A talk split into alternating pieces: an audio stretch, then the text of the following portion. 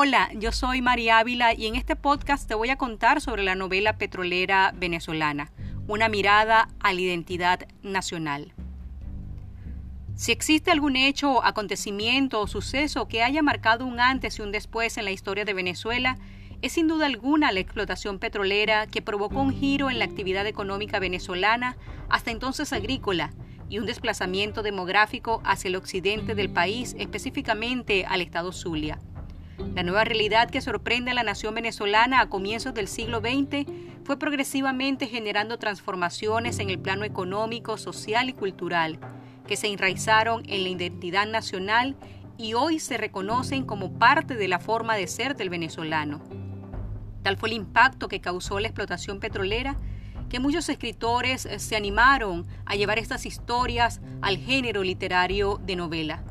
y hoy día se reconocen más de 90 títulos, entre las que figuran Lilia, la primera novela petrolera escrita por Ramón Ayala en 1909, La Bella y la Fiera de Rufino Blanco Fombona, en la que se critica el vínculo existente entre Juan Vicente Gómez, presidente de la República, y las compañías petroleras.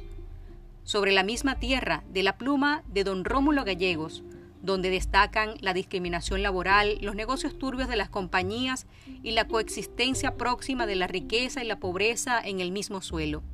Campo Sur de Efraín Subero, en la que se presentan las diferencias radicales existentes entre el campo de los extranjeros y empleados criollos y el campo de los obreros, separados por cercas de hilos metálicos y de prejuicios. Y por supuesto, la archiconocida Oficina número uno de Miguel Otero Silva, en la que se hace referencia a la complicidad interna, al abuso de autoridad y la actitud condenatoria del despojo se acentúan.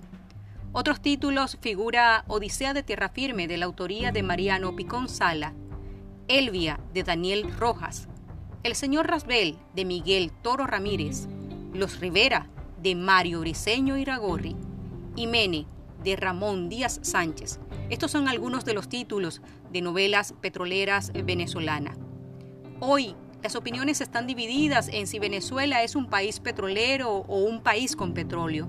Lo cierto es que resulta un hecho irrefutable que el surgimiento del aceite de roca, o mene como le llamaban sus aborígenes, ha marcado la identidad nacional y parte de la historia petrolera está recogida en el género literario de la novela,